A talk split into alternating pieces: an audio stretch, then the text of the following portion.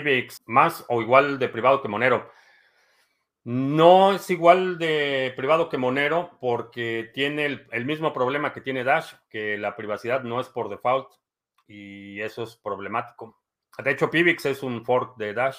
Eh, han evolucionado mucho el código, pero ese concepto de que la privacidad sea opcional es una mala idea porque solo un pequeño porcentaje de transacciones van a tener privacidad y eso incrementa la posibilidad de vigilancia y de identificar a los participantes cuando de, de 10.000 transacciones solo 20 están utilizando el componente de privacidad, eh, es mucho más fácil identificarlas.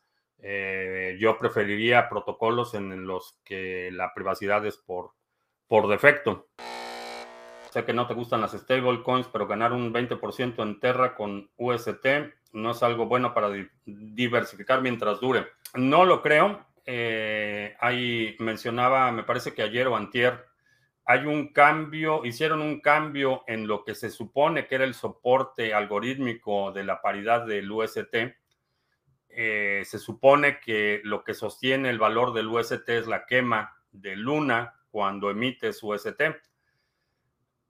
no sé exactamente cómo se llegó a la decisión o quién decidió hacer un cambio y ahora resulta que todas esas compras que aparentemente está anunciando el fundador de Terra es para sostener el valor del UST. Entonces, no estoy muy convencido de que eh, siquiera vaya a tener el valor o la paridad uno a uno en el futuro. Deja el 20% que recibas.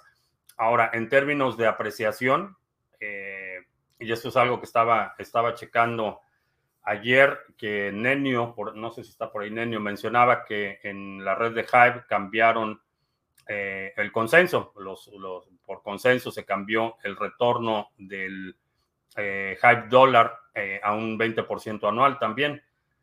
La cuestión y lo que estaba evaluando es que la moneda nativa de Hive tiene mayor potencial de apreciación del 20%. Entonces, en lugar de tener, para mí, en lugar de tener eh, Hype Dollar con un retorno del 20%, prefiero tener Hype que tiene un potencial de apreciación mucho más allá del 20%. Entonces, eh, honestamente, UST mm, creo que tiene muchos hoyos. ¿Cuál ha sido tu peor inversión hasta ahora? En criptomonedas, uh, ¿Cuál ha sido mi peor inversión? No he salido, no he tomado pérdidas de ninguna desde el principio y puedes checar videos de, hace un par de años. El, mi idea ha sido tener varios caballos en la carrera. Sé que algunos van a ganar y otros van a perder, pero eh, no he vendido, por ejemplo, a pérdidas. Hay, tengo un panteón de criptomonedas que están ahí almacenadas y que a lo mejor nunca van a pasar este, de, un par de satoshis y pero tengo dentro de ese portafolio, como lo, lo, armé, tengo algunas que han despegado y otras que van a despegar en el futuro. Entonces, como nunca vi la parte de la inversión en criptomonedas como unidades individuales, sino más bien como un plan conjunto, eh, ha habido algunas que han, tenido pérdidas considerables y ha habido otras que han tenido eh, ganancias astronómicas. Eh, por ejemplo, eh, se me viene a la mente Monetary Unit, que tenía mucho optimismo de que el proyecto iba a despegar, tenían muy buenos planes para el desarrollo de soluciones de comercio electrónico y el proyecto empezó a pasar agua, empezó a enfrentar dificultades, muchos cambios reactivos a las condiciones del mercado. Y el proyecto ahí está, está sigue vivo, sigue eh, operando la cadena y demás, pero es uno de los proyectos que a lo mejor nunca despega y, tendré que asumir la pérdida de eso, pero no lo, nunca lo vi como, como una entidad eh, separada del riesgo. Eh, en el eh, en el seminario de balanceo de portafolios de criptoactivos hablo de, esa estrategia del espectro de riesgo y cómo vas tomando decisiones eh, de tu portafolio en su conjunto, no como unidades individuales. Entonces, eh, ha sido Eh, ese ha sido mi plan desde el inicio.